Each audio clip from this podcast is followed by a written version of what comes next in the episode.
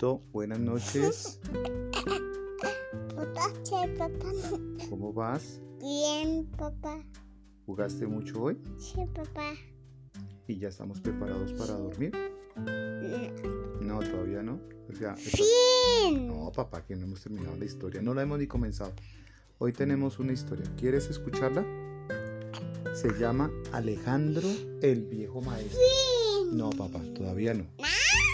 Hiciste el oso, una vez más. Alejandro el viejo maestro, por Pablo Tique. Lo que más recuerdo eran sus ojos, y lo que más extrañaré será su voz. El pueblo estaba triste. Se sentía en el aire la pesadez de la nostalgia, de los recuerdos que iban y venían e intentaban revivir a aquel que se había convertido en una leyenda. Su presencia evocaba respeto, autoridad y cariño para aquellos que tuvimos la oportunidad de conocerlo. Nunca le vimos triste y jamás lo vimos enfurecido. Fue de esos pocos maestros que cautivaban con su voz y nos mantenían sujetos a él y a sus palabras cada vez que nos narraba una historia. Y siempre, no sé cómo, logró hacernos vivir el miedo como elemento necesario para dar vida a sus historias. A mi llegada ya las calles se encontraban adornadas para despedir con un adiós solemne al viejo Alejandro. Decidí ir hasta la casa del viejo con el único fin de poderle ver y darle mi adiós. De camino a ella me encontré con viejos conocidos de mi infancia con los que me daba cuenta de cómo el viejo después de muerto seguía convocándonos. Su casa de un piso poseía una magia, una magia única. Era de esas pocas casas donde uno se siente que realmente es bienvenido. El jardín siempre florecido animaba a entrar. Un pasillo largo que comunicaba desde la puerta principal hasta el solar era un viaje en el tiempo, pues las fotografías que tenía colgadas el maestro Alejandro invitaban a preguntar y sacar de su ingenio la más fantástica o las más fantásticas historias. La cocina nunca estuvo cerrada para nosotros y el hambre allí perdía la batalla ante la cantidad de frutas, golosinas, panes y galletas que conservaba.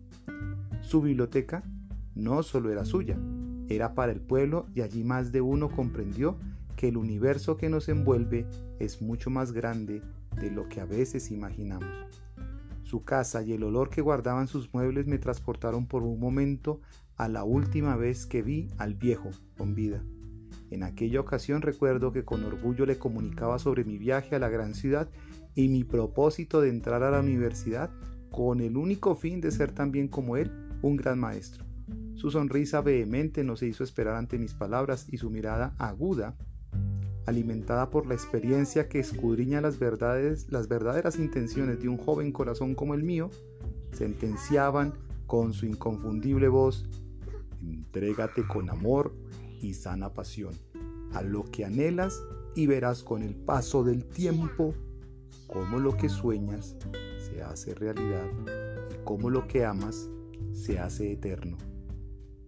Aunque su cuerpo no se encontraba allí en la que había sido su casa desde que llegó al pueblo, movido por la sana pasión y el amor a educar a aquellos que no tenían los recursos para hacerlo, los rincones de su hogar evocaban su presencia. Decidí, después de haber recorrido cada pasillo y cada espacio de aquella casa, salir para la iglesia, donde el pueblo entero se congregaba desde tempranas horas. Antes de salir tuve la necesidad urgente de entrar al baño, pues desde que había salido de la ciudad no había tenido la oportunidad de disfrutar de uno. Estando allí mientras vaciaba mi vejiga, sentí como alguien más estaba dentro de la casa. Escuché con claridad sus pasos atravesando el pasillo hasta el solar. Seguramente era alguien que como yo venía a recordar al maestro en su fortaleza. Antes de salir, de abrir la puerta y encontrarme con el extraño, escuché con claridad cómo introducían una llave en la cerradura y abrían la puerta de la habitación principal, la cual a mi llegada estuvo cerrada. Seguramente era la señora que en las últimas semanas de vida del maestro se dedicó a cuidarlo hasta el momento de su muerte, después de que éste cayera enfermo. Salí del baño y me dirigí a la habitación principal. Crucé la puerta que separaba el pasillo y aquella habitación y ¡oh sorpresa! Estaba allí, prendidas a la cerradura las que fueron las llaves del maestro y en la habitación no había nadie. Sentí miedo, hijo, te lo confieso. Como hacía rato, no lo sentía. Mío, papá. Sí, mi cuerpo por la impresión quedó helado y rígido. Esperé allí, parado unos segundos. Miré detenidamente la habitación, unos libros en su mesita de noche y uno sobre esperando como por ser abierto me llamó poderosamente la atención. Sentí un no sé cómo explicártelo, hijo, pero pero ocurrió.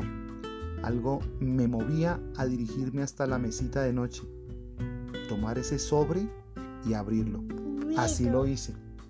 Cuando tuve el sobre entre mis manos me senté en aquella cama. Lo abrí con cuidado. Todavía no, no hagas celoso. Lo abrí con cuidado y saqué de él su contenido. Era una nota y estaba escrita por el mismo maestro. No había dudas. Esa era su letra. La leí y cuando terminé de hacerlo hubo miedo, pero no como al principio. En ese momento comprendí que había sido el maestro quien había abierto la habitación para mí, que aquella nota con tiempo la había dedicado exclusivamente para mí y que solo yo podría acercarme a su contenido.